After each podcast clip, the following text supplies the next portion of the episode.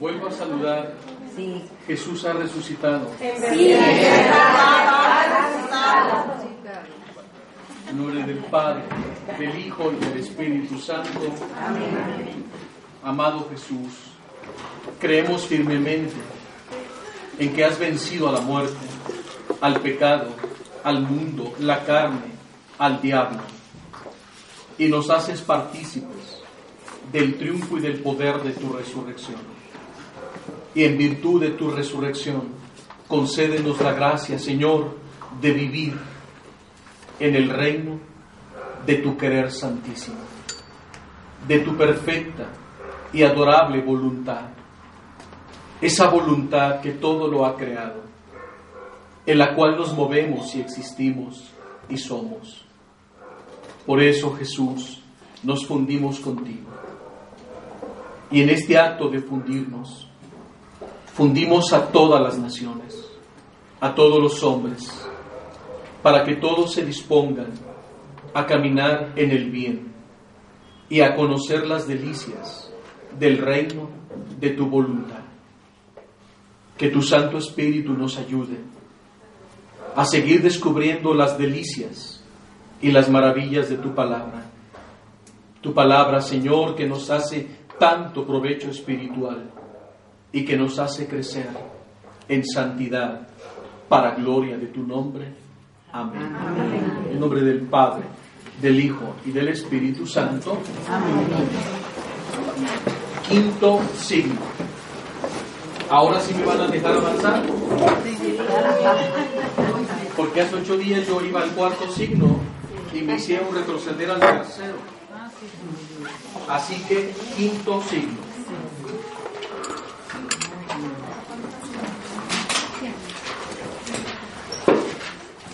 Quinto signo de poder.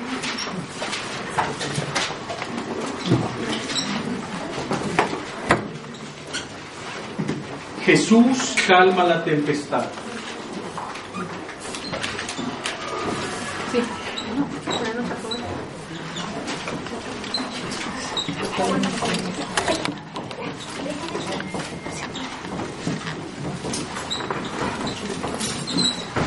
Jesús calma la tempestad. Quinto signo. Lucas capítulo 8, verso 22. Lucas 8, 22. Uno de aquellos días subió Jesús con sus discípulos a una barca y les dijo, pasemos a la otra orilla del lago. Y comenzaron la travesía. Mientras navegaban, Jesús se durmió. Entonces una tempestad se desató sobre el lago y la barca empezó a hundirse con el consiguiente peligro de naufragio. Los discípulos se le acercaron y lo despertaron diciendo, Maestro, Maestro, nos hundimos. Jesús se levantó y ordenó calmarse al viento y al oleaje. Estos amainaron y el lago quedó en completa calma. Entonces dijo a sus discípulos, ¿dónde quedó su fe? Y llenos de miedo y asombro, se decían unos a otros, ¿quién es este que manda incluso a los vientos y al agua y lo obedecen? Con este quinto signo de poder estamos completando las cinco esferas. Hemos visto en el primero que Jesús tiene el poder sobre el demonio. Segundo, sobre la enfermedad. Tercero, sobre el pecado. Cuarto, sobre la muerte. Y quinto, sobre la naturaleza. Jesús tiene el poder sobre la naturaleza.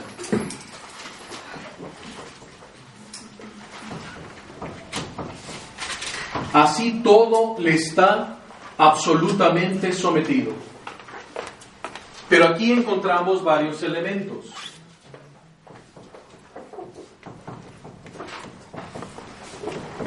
Elementos y su significado.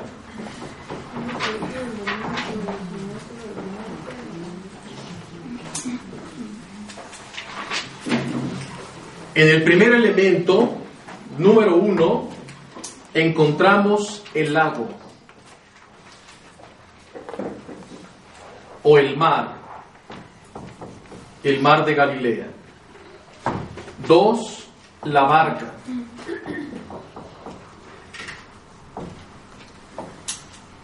Tres, lo que sería el viento.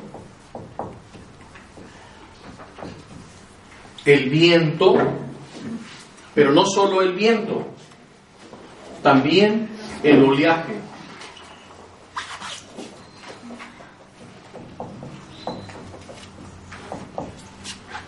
¿Sí? ¿Qué significa el mar en este contexto de la Sagrada Escritura? El mar es el mundo. Es el mundo. El mundo en sentido negativo.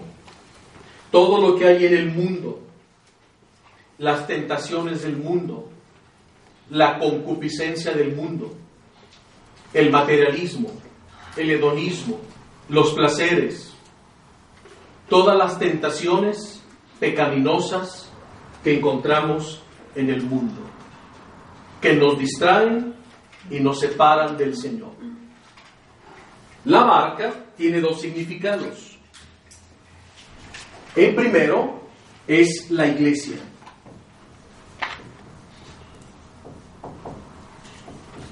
Es la iglesia que va navegando por el mundo y el mundo la quiere hundir a negar.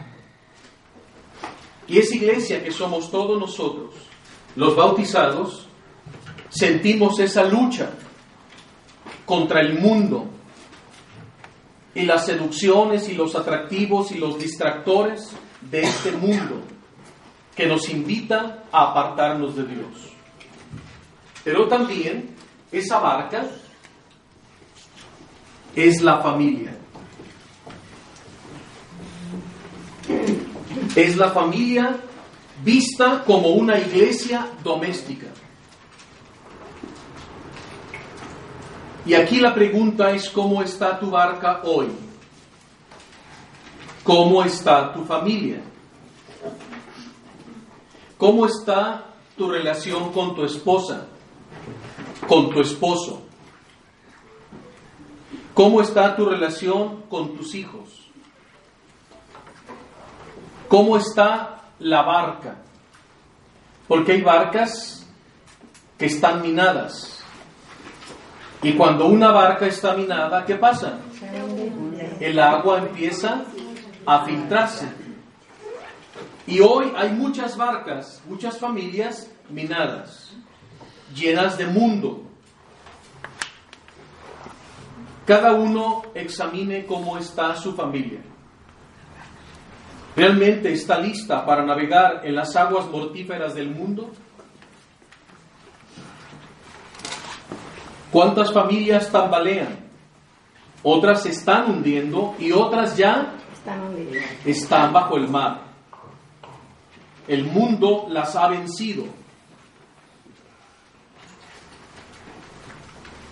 ¿Ustedes tienen idea de cómo están las estadísticas hoy del divorcio? Las estadísticas actuales son el 80% de fracasos matrimoniales. De 10 que se casan, fracasan 8. Esto es preocupante si las cosas están así, es que estamos fallando como papás. Recuerden que la primera formación es en la familia, la iglesia doméstica.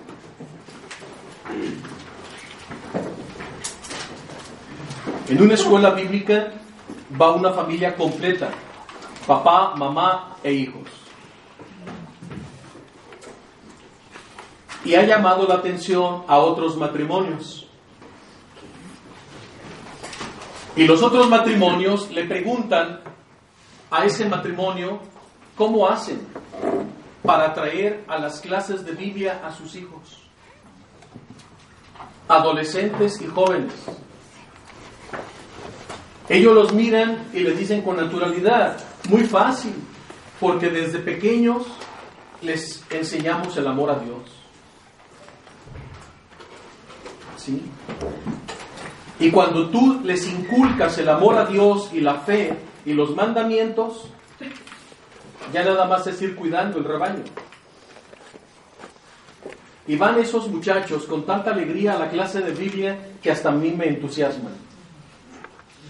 Verlos llegar cada uno con su Biblia, toman sus notas, a veces se me acercan, me hacen preguntas. Y así hay varias familias completas.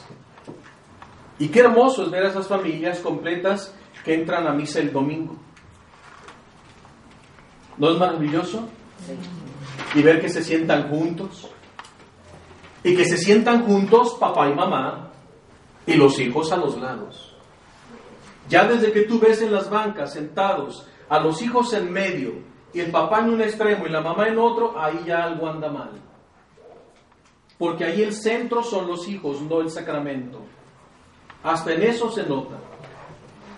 Hasta en la forma de sentarse ya son signos que te están diciendo el centro son los hijos, no el matrimonio.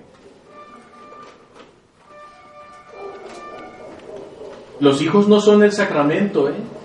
El sacramento son los esposos. Entonces, hay que volver a rescatar esta barca de salvación. De lo contrario, hemos escuchado cómo esa barca también comenzó a hundirse. Y eso que Jesús iba en ella. ¿Verdad? Pero Jesús estaba dormido. Porque Jesús nos pone a prueba y permite que en nuestra vida haya tempestades. Y las tempestades Dios las permite para crisolar y fortalecer nuestra fe, para ver qué tanto hemos avanzado en nuestra vida cristiana. Porque si no hay retos, si no hay pruebas, no sabemos qué tanto hemos avanzado y madurado en nuestra fe cristiana. Entonces, dice el texto que al ir pasando a la otra orilla del lago de Tiberiades o Galilea, al comenzar la travesía, mientras navegaban, Jesús se durmió, entonces una tempestad se desató sobre el lago y la barca empezó a hundirse, con el consiguiente peligro de naufragio. Los discípulos se le acercaron y lo despertaron. Si Pedro, Juan, Santiago y los demás no hubieran acudido a Jesús, ¿qué hubiera pasado? La barca se va de pique. Pero ¿qué Pedro no era un excelente pescador? Y también Juan, y Santiago y Andrés, toda su vida no habían vivido en torno al lago, conocían el lago, habían atravesado otras tempestades, y por qué ahora no pudieron salir de ella. Ni con toda su experiencia ni capacidad de pescadores, por más que remaron y quisieron llegar a la orilla para poner a salvo sus vidas, no pudieron porque el viento y el oleaje era tan fuerte que iba arrastrando la pequeña embarcación. Si no acudimos a Jesús, corremos el peligro de que nuestra familia se hunda. Y muchas familias cometen el error de que acuden a Jesús cuando su familia ya se hundió. Demasiado. Pedro y los apóstoles nos enseñan que antes de que todo esté perdido, ya nada se pueda hacer, hay que acudir a Jesús y despertarle, suplicarle, orar. Maestro, maestro, nos hundimos. Él se levantó y ordenó calmarse al viento y al oleaje, y estos amainaron. Y reinó la paz y la bonanza. El viento, el oleaje, que es la tempestad, ¿qué representan? Los problemas. Ideologías. Ideologías, filosofías, ideologías, filosofías, sectas, religiones contrarias a nuestra fe católica. ¿Y cuántas familias han caído en otras religiones? Católicos que se han hecho budistas, católicos que se han hecho mahometanos, católicos que se han hecho judíos. ¿Verdad? Otros han caído en el sectarismo protestante. ¿Y qué pasa cuando una familia cae en el sectarismo? Se desbarata. O se va toda la familia con el pastor o se dividen y su barca se hunde. Porque a veces es él el que se hace protestante o ella. O a veces algunos hijos. Y eso divide la familia. ¿Y cuál es la táctica del maligno? Divide y. Entonces muchas familias han caído en ideologías contrarias a nuestra fe o filosofías orientales. ¿Cuántas familias hoy están destruidas debido a la nueva era? ¿Verdad? Muchísimas familias católicas hoy están destruidas. Porque han dejado penetrar las filosofías orientales, ideologías contrarias a nuestra fe cristiana y católica. Eso es lo que el Señor nos advierte. Cuidado con este viento tempestuoso, con estas olas que se levantan cada vez más altas. Al punto que de ocho jóvenes, de diez que se están casando, sobreviven dos. ¿Dónde está fallando? En el hogar la formación. No estamos preparando a nuestros hijos para el matrimonio. Y además observen la tendencia de hoy. Los jóvenes tienen 30, 40 años y ¿qué pasa? No se quieren casar. Ah, eso sí, no se quieren casar. Viven con mamá y papá, pero tienen su departamento donde fornican con sus novias. Y llevan una vida de casados solteros. ¿Sí o no? Sí. Y trabajan, tienen sus buenas cuentas, usan buena ropa, sus carrotes, mucha tecnología, no aportan nada a su casa, son mantenidos y viven los fines de semana fornicando en los antros. ¿Sí o no? Es lo que estamos viendo. Pero me fui muy adelante. ¿Cuál es la vida actual de la mayoría de los adolescentes y jóvenes hoy? Son chicos y chicas de antro desde el jueves. Vean en Guadalajara, casinos y antros a reventar.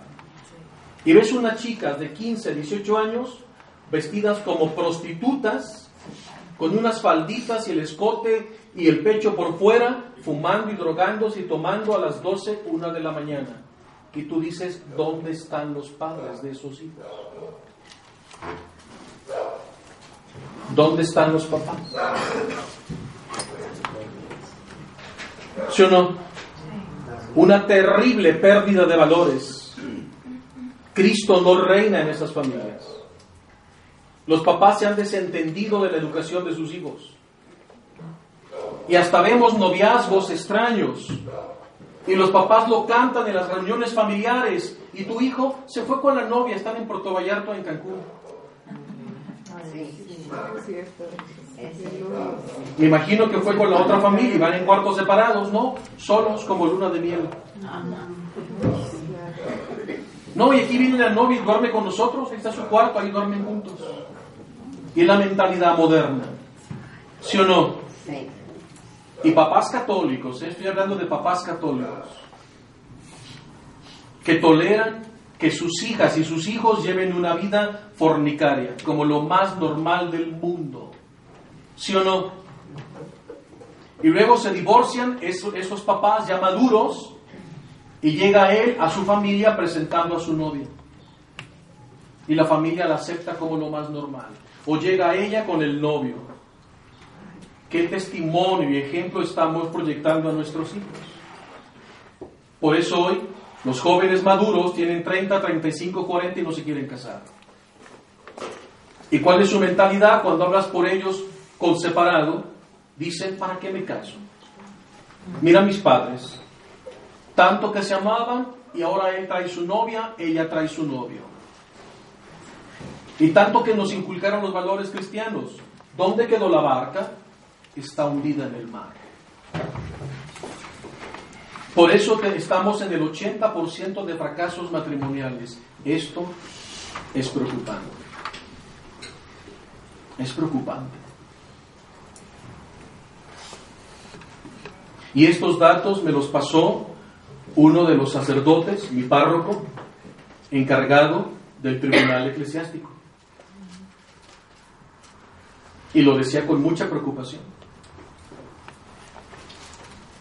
Y si por más que el Papa nos ha urgido que aceleremos las nulidades, es imposible. Porque al ritmo que van los divorcios, es imposible. En vez de que disminuyan, van en aumento.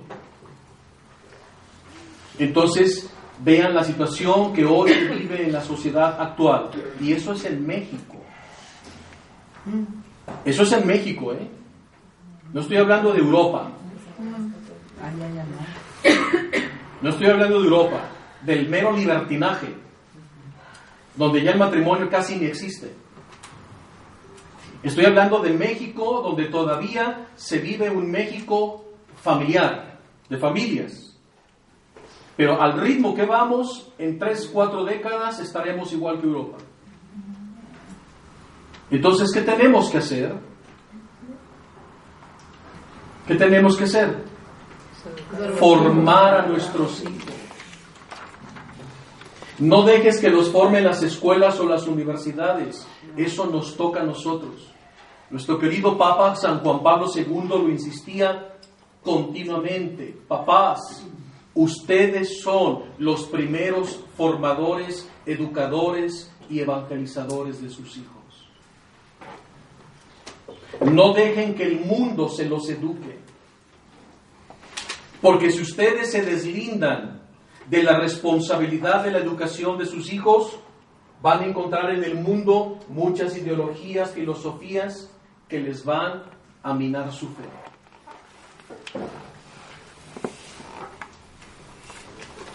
Con esto, con este porcentaje, ¿a qué nos está invitando el Señor? A volver a retomar nuestro lugar en la familia, como papá y mamá. Volver a retomar nuestra autoridad paterna y materna, que se ha perdido. Porque muchas familias son los hijos los que mandan. Y ellos deciden. ¿Y hasta dónde van a ir de vacaciones? Y hasta el fin de semana ellos deciden el restaurante donde van a ir, si es que van a salir.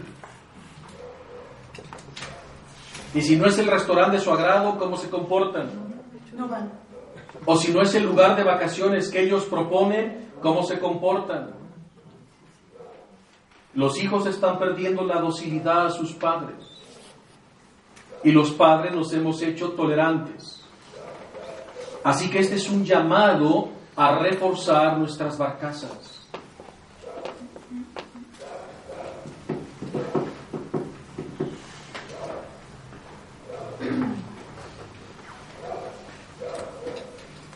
Hay parroquias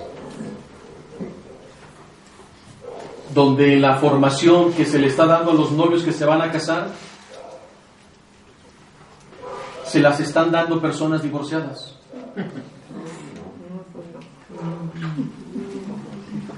¿No parece eso una burla? Sí. Una contradicción Ya me imagino yo sentado con mi novia y saber que esa persona que me está dando las charlas prematrimoniales está divorciada. Me está hablando del sacramento a alguien que fracasó en él. Como que no es coherente, ¿verdad? ¿O les parece eso un buen testimonio? No. Aunque la persona lleve una vida digna, no la juzgamos, pero no es lo propio. ¿O les parece lo idóneo? No. Pues como que no checa, ¿verdad? Y habiendo tantos matrimonios ejemplares, una persona divorciada es la que les da las charlas prematrimoniales. ¿Eso es, eso es lo ideal, lo óptimo? No. No, no.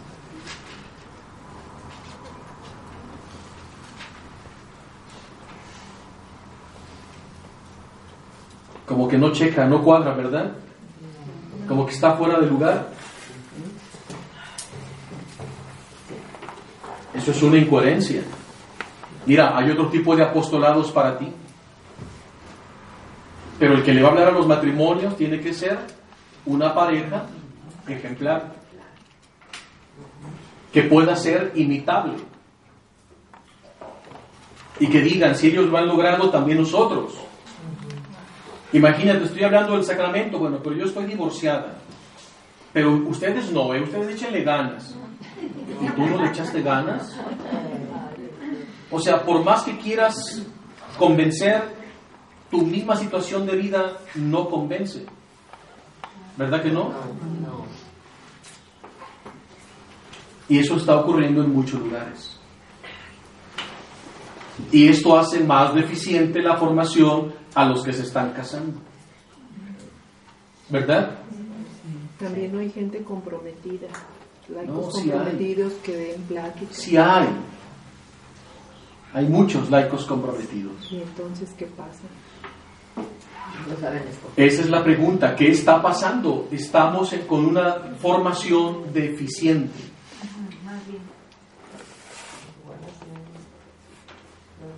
Y a veces buscamos la opción más fácil. Cuando todavía en muchas parroquias encontramos matrimonios ejemplares y que quieren servir.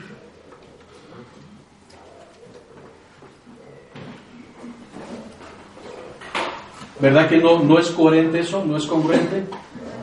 Por eso estamos en, en esa situación dentro de nuestra madre iglesia. En México tenemos el 80%.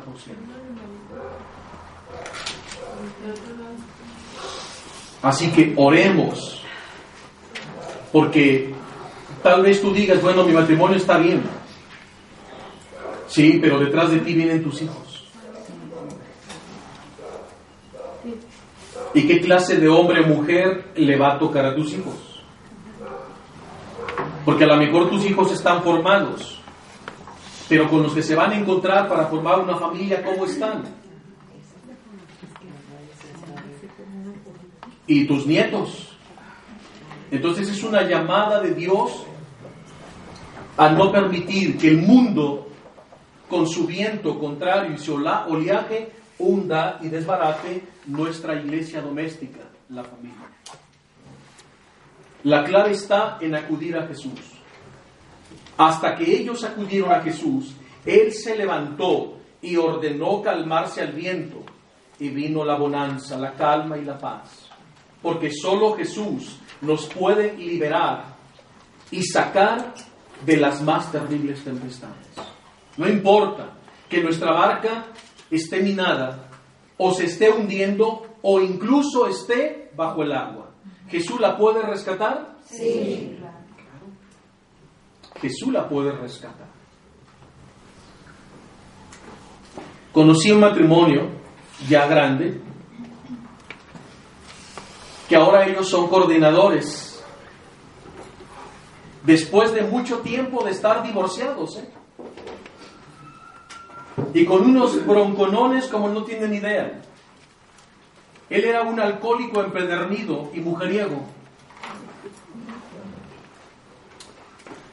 Y además golpeaba a la esposa. Y la cosa se puso tan violenta y tan fea en su casa que tuvieron que terminar separados porque la vida de la esposa ya peligraba y la de los hijos. Ni sus hijos lo soportaban, aquel hombre alcohólico.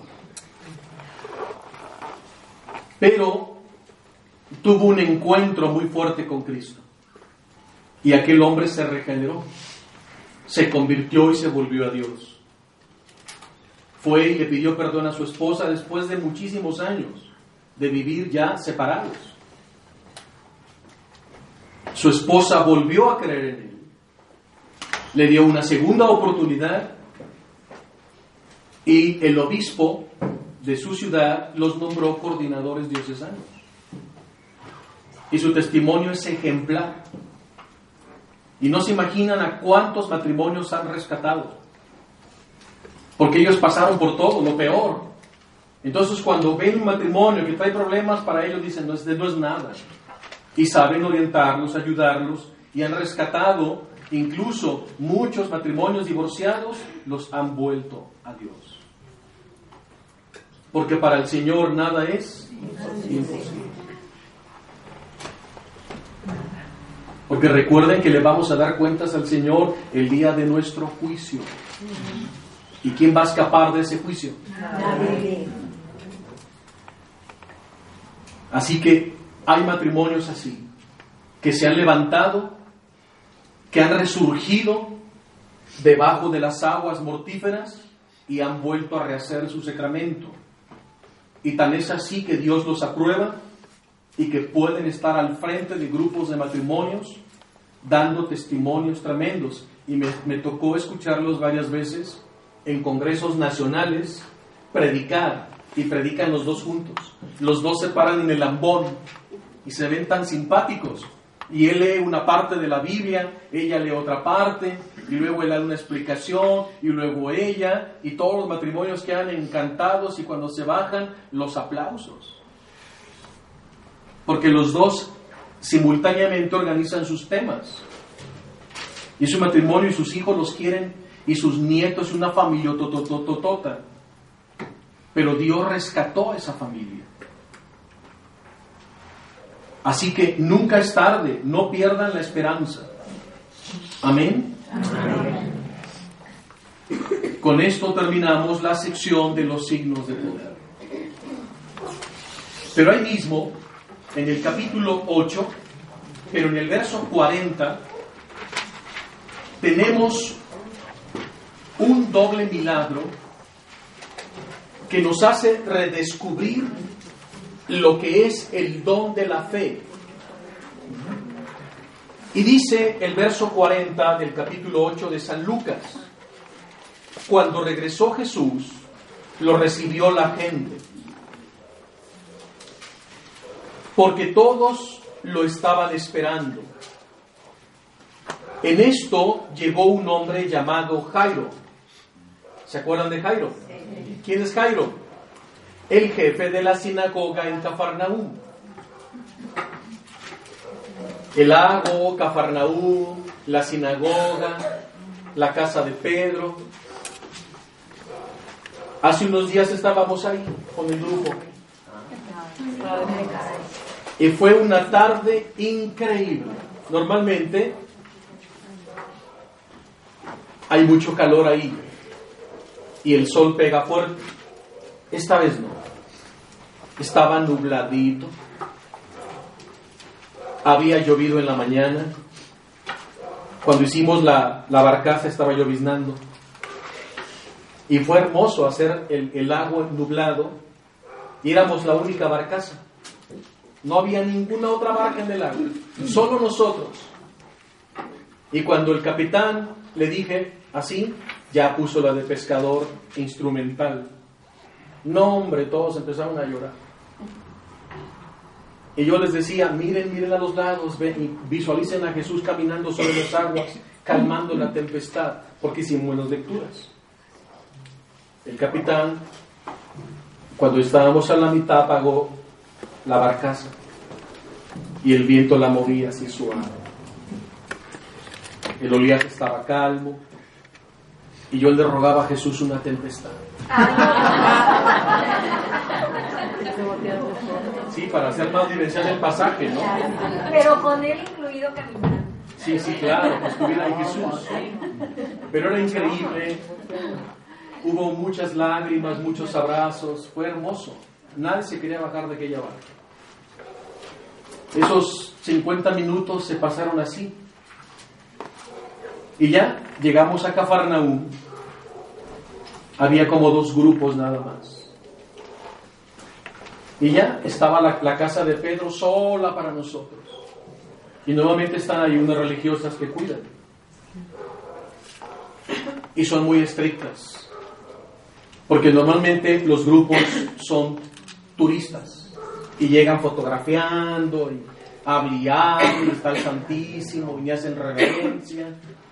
Y, y como si no estuviera el Santísimo. Y, y nada más llegan a posar ahí en el lugar santo. Y, y las madres y los franciscanos se molestan.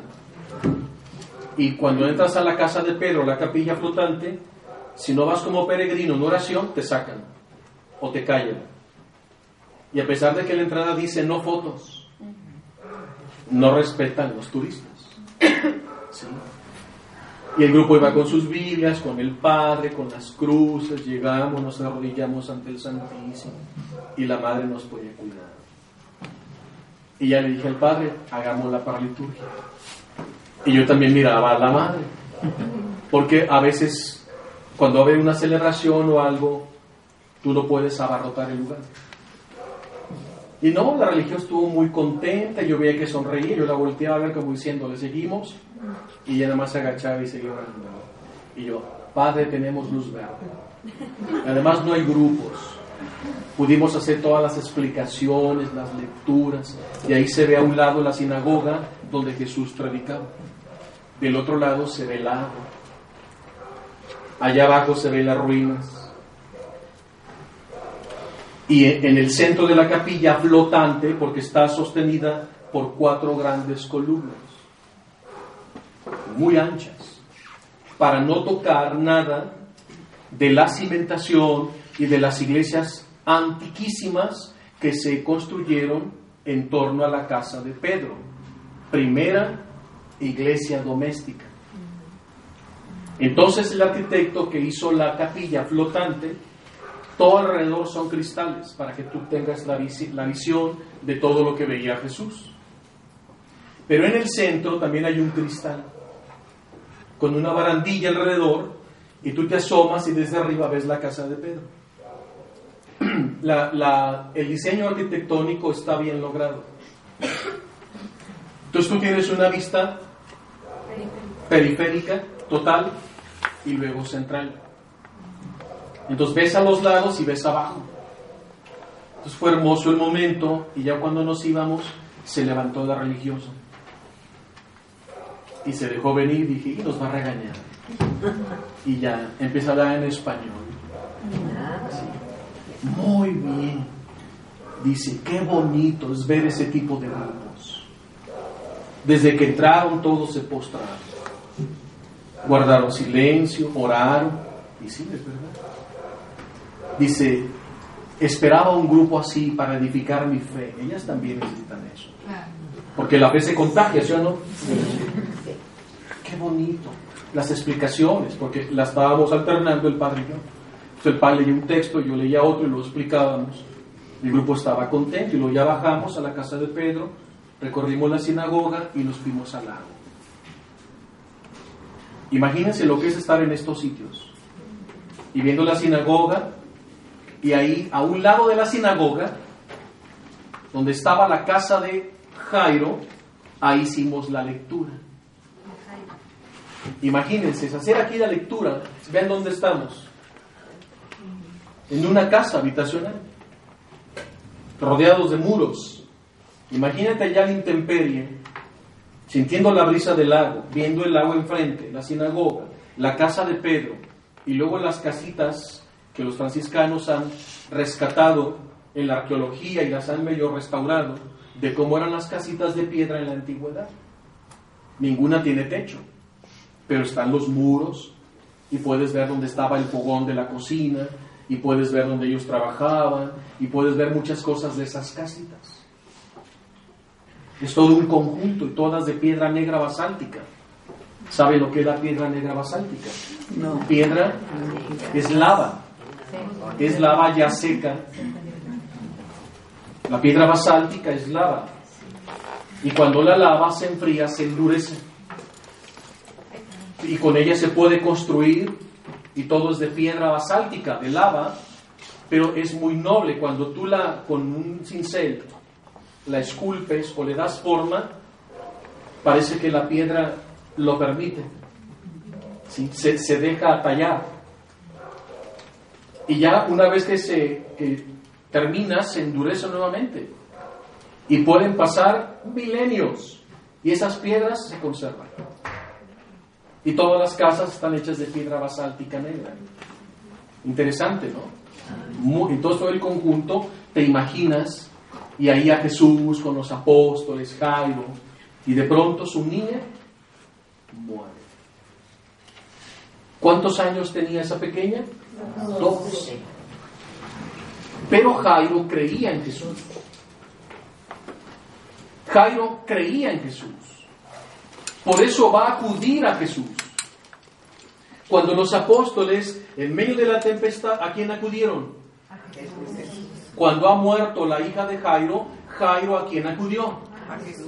Y ante los problemas en tu casa o con tus hijos o en tu matrimonio, ¿a quién acudes tú? Ellos acudían a Jesús. Y Jesús es la solución de todos nuestros problemas. Pero hay que acudir con fe. Vean qué bellamente lo relata el Evangelio. Verso 41. En esto llegó un hombre llamado Jairo, que era el jefe de la sinagoga, y se echó a los pies de Jesús, rogándole que fuera a su casa, porque tenía una hija un- única de unos 12 años, que estaba muriendo, estaba agonizante la niña. Mientras iba de camino, la gente lo apretujaba por todas partes. ¿A quién? Entonces una mujer que padecía hemorragias desde hacía 12 años y que había gastado en los médicos todo lo que tenía, sin que ninguno la hubiera sanado, se acercó a Jesús por detrás, tocó el borde de su manto y en el acto le cesó la hemorragia. Jesús preguntó, ¿quién me ha tocado? ¿Y quién lo ha tocado? Todos, porque lo estrujaban, ¿no? Todos querían verle, tocarle, saludarle. Pero Jesús se detiene y dice, ¿quién me ha tocado? ¿Por qué dice algo ilógico si todos lo están tocando? Porque sintió que alguien Para que entendamos que hay dos formas de tocar a Jesús. Hay dos formas de tocar a Jesús. Los que lo tocan con fe teologal y los que lo tocan con fe expectante. Y cuando tú te acercas a Jesús con fe teologal y lo tocas, ¿qué pasa? Nada. Recordemos que hay tres niveles de fe. La fe natural, la fe teologal y la fe expectante. Y es esta la que hace milagros, la fe expectante, la que le arrebata los milagros a Jesús. ¿Esta mujer se lo pidió? No. ¿Oró? Le- no, ¿le suplicó? No. Solo pensó, si logro tocar la punta de su manto quedaré sana. ¿Y qué hizo la mujer? En medio de la multitud empezó a abrirse camino y ve pasar a Jesús de largo. ¿Y qué hizo la mujer? Se lanzó, alargó su mano y rozó el manto. Y al rozar el manto, ¿qué ocurrió? Salió una fuerza de Jesús, le arrebata el milagro y en acto queda sana. Y Jesús se detiene. ¿Quién me tocó? Él sabía quién lo había tocado. ¿Y por qué dijo quién me tocó? Porque quiere dar una lección, una cátedra, para que aprendamos que hay dos formas de tocarlo. Lo mismo pasa en cada comunión eucarística. Hay personas que comulgan, comulgan, comulgan, comulgan, comulgan, comulgan, comulgan, comulgan y no pasa nada en sus vidas. Porque se acercan como rutina con una fe teologal. Creen que Jesús en la hostia así, pero no esperan milagros, no esperan nada. No esperan una transformación, no esperan un crecimiento espiritual, porque no han saltado al tercer nivel de fe expectante, que es la fe que hace que las cosas sucedan. Y cuando en tu vida tú eres capaz, por medio de esa fe en el Señor, expectante, que las cosas sucedan, entonces ya estás en ese nivel. ¿Quién me ha tocado? Porque Jesús quiere alabar la fe de esa mujer y ponerla para todos como ejemplo. Así me deben tocar. Con una fe expectante, expectante obrante, actuante, que hace milagros, que provoca que las cosas ¿Quién me ha tocado? Preguntó Jesús. Como todos, dice, como todos decían que ellos no habían sido, Pedro le dijo, Maestro, es la gente que se viene encima y te aprieta. ¿Cómo dices que quién te ha tocado si todos te están estrujando? Pero Jesús dijo, alguien me ha tocado. Alguien me ha tocado de verdad, con una fe no teologal, con una fe expectante. Interesante, ¿verdad? Alguien me ha tocado, porque he sentido que una fuerza ha salido de mí. una fuerza sanadora. ¿Cuántos años llevaba esta mujer enferma? 12 años. Y había gastado su dinero en médicos y su situación iba de mal en peor. Y tenía un flujo constante. Una regla de 12 años, imagínate nada más. Toda anémica la pobre. Toda anémica. Muy enferma. Pero esta mujer nos enseña de qué manera hay que tocar a Jesús. La mujer, al verse descubierta, se acercó toda temblorosa y echándose a sus pies contó en presencia de todos por qué lo había tocado y cómo inmediatamente había quedado sana. Él le dijo, hija, tu fe te ha salvado. No solo te ha sanado, te ha salvado. Porque esa es la particularidad de la fe expectante. Es una fe integral que abarca cuerpo, alma y espíritu, toda la totalidad de la persona. Tu fe te ha salvado. Vete en paz. Esa es una fe que salva. No basta creer, dice Santiago, porque también los demonios creen y no se salvan.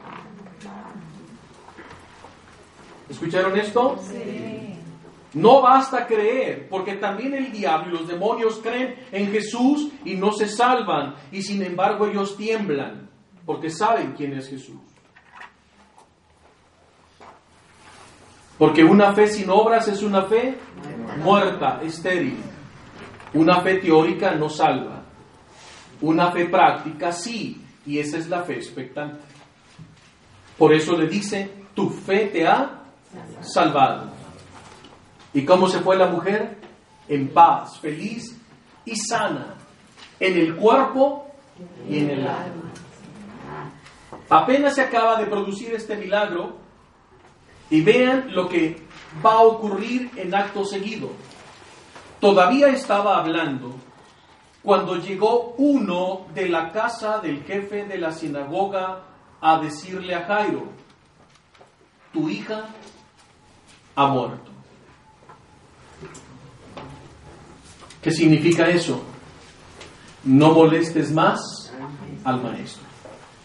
Ya nada se puede hacer ya.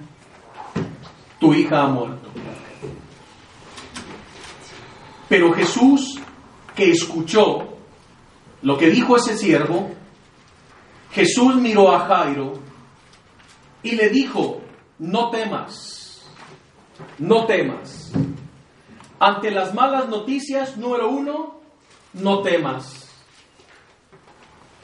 Repito, ante las malas noticias, número uno, no temas.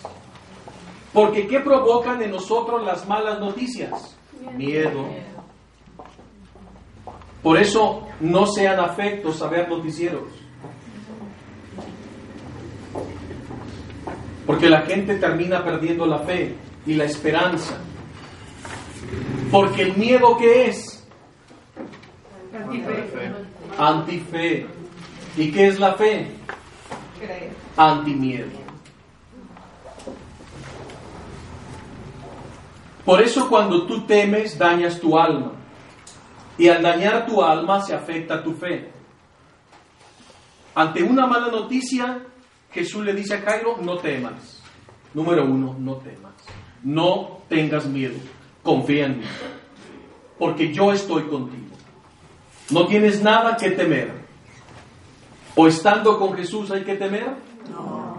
¿Aunque tiemble? No. ¿Hay que temer a la pobreza con Jesús? No. ¿A la enfermedad? No. ¿A los partidos políticos? No. Qué dramático. Es verdad, es que hoy ya no sabemos por dónde. Ya, ya, ya no hay candidato ideal. Ya no vemos claro.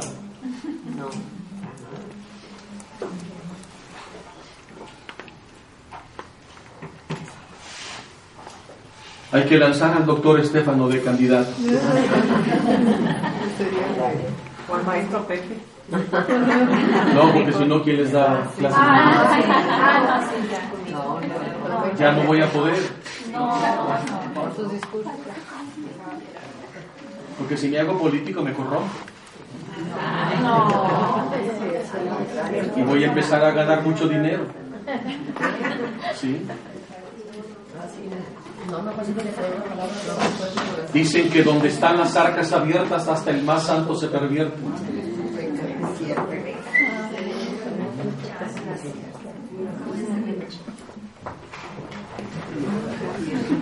Bueno, no temas. Número uno, no temas. Porque la fe vence el miedo, pero el miedo socava la fe. Y hoy mucha gente tiene miedo. Mucha gente vive con miedo, con inseguridad. ¿Sí o no? Mucha gente vive víctima del miedo, porque hoy se vive la cultura del miedo. La, la cultura del miedo. Y luego ven los noticieros y no ayudan nada. Todos los medios de comunicación usan el móvil para vender el miedo. Morbo y miedo. ¿Sí o no? Simplemente cuando yo llego de Tierra Santa, mucha gente, ¿cómo te fue? ¿Y cómo está la situación? Hay más paz en Israel que en México. Allá no hay índice de secuestros y robos y narcotráfico como aquí. Allá tú llegas al centro de Jerusalén, te bajas de tu carro, dejas abierto, te vas a hacer compras y nadie se lo roba. Aquí hasta en tu coto privado se te brincan, ¿sí o no? Y con cámaras de alta seguridad. Y les vale. Y ya no se tapan, ni usan gorras ni lentes. A mi cuñado con las altas tecnologías de cámaras que te traían el celular, dos veces se le han metido. Y los ve a los ladrones. Y lo reporta la policía. nada pasa. Y dice, han gastado tecnología en todo esto, alarmas. Se brincan, se roban las computadoras. No usan nada, así chavos que se brincan. Y hasta ven las cámaras. No se inmutan. Es lo que estamos viviendo. ¿Sí o no? ¿Y cuánta gente por miedo evita realizar sus proyectos? Por miedo, es víctima del miedo. Porque estamos viviendo una cultura del miedo. ¿Y quién crea la cultura de miedo? Los gobiernos. Y esto viene desde el imperio romano.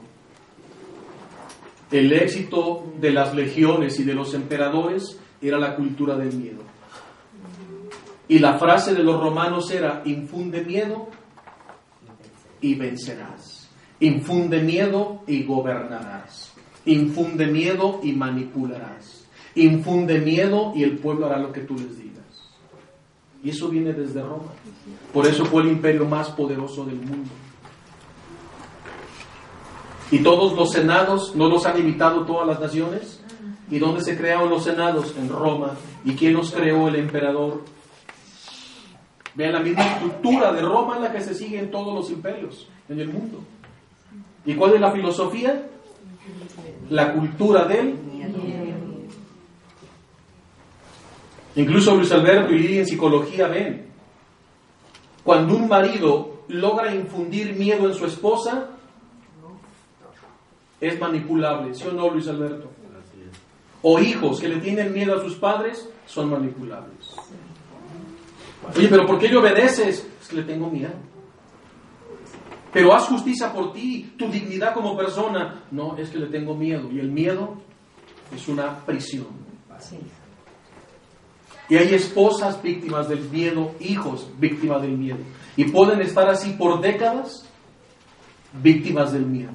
Miedo a sus padres, miedo a la vida, miedo al estudio, miedo a los maestros. Viven llenos de miedo.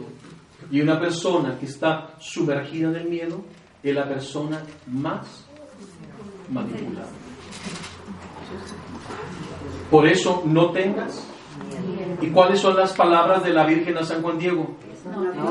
No tengas miedo. ¿Acaso no estoy yo aquí que soy madre? No temas. No tengas miedo.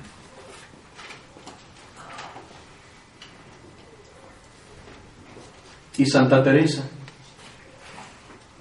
que nada te turbe, que nada te espante, porque quien a Dios tiene, nada le falta, solo Dios. Hay que estarnos recordando esas frases. Sí, madre, no tengo miedo, porque tú estás con nosotros. ¿Y cuántas veces dice la Biblia, no tengas miedo? 365. De Génesis a Apocalipsis encuentras 365 veces la frase, no tengas miedo. ¿Qué significa eso? Dios cada día, al despertar, te dice, hijo, hija, no tengas miedo. ¿Y qué le dice a Jairo? No tengas miedo. Solo cree. Solo cree. Y ella, tu hija, se salvará. Y Jairo, después de ver la fe de la hemorroísa, se afianzó en las palabras eficaces de Jesús. Después de haber visto el milagro de la hemorroísa, Jairo tambalea, titubea, duda, no. Pero ante la mala noticia, trastabilló. Por eso Jesús, no tengas miedo. Basta con que sigas creyendo. Vamos. Y entraron a la casa. Al llegar a la casa, no permitió entrar con, con él a nadie más que al Padre, a Pedro, Juan y Santiago, y el padre y la madre de la niña. Todos lloraban y gemían por ella. Jesús dijo, no lloren más, porque no ha muerto, está dormida.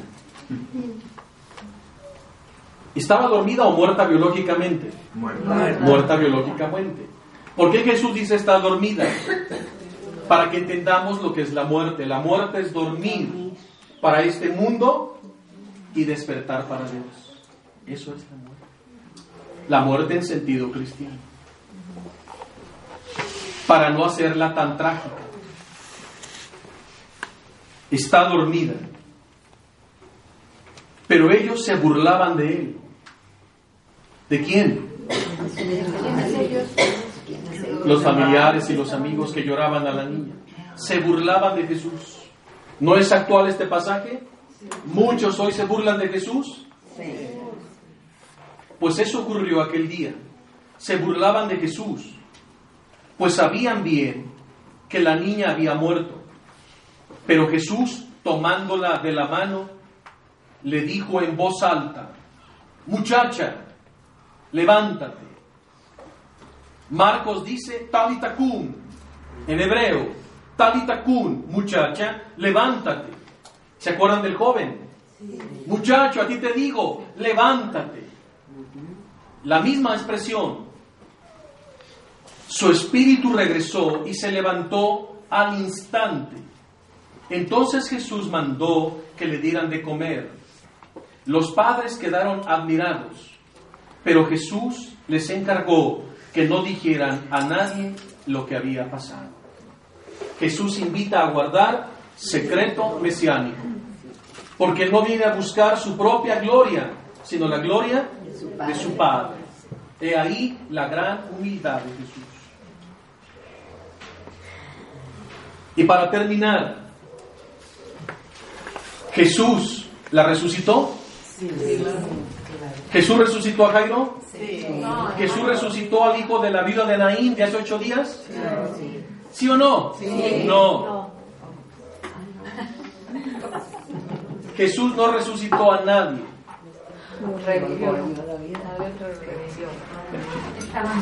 ¿Los despertó? ¿Quién habló? ¿Quién habló? Los despertó, chiquita. ¿Y esa Timotea de dónde salió? Ah, es tu hija hermosa. Estaba enferma la garganta, la mandé a la escuela y dije, bueno, pues acompáñame. Mira dónde paraste. De la escuela no te escapaste. Entonces, miren, Jesús no resucitó a Lázaro. Jesús no resucitó a la hija de Jairo. Los despertó. Los volvió a la vida. Los revivió. ¿Quién es el primero en resucitar entre los muertos? Él es el primero. ¿Y la segunda? La Virgen María.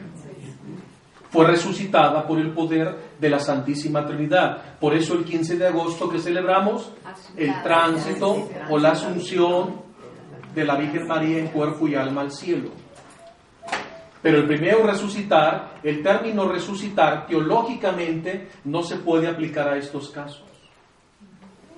Porque resucitar es en cuerpo glorioso, inmortal, eterno, en estado de perfección. Y Lázaro no pudo haber resucitado.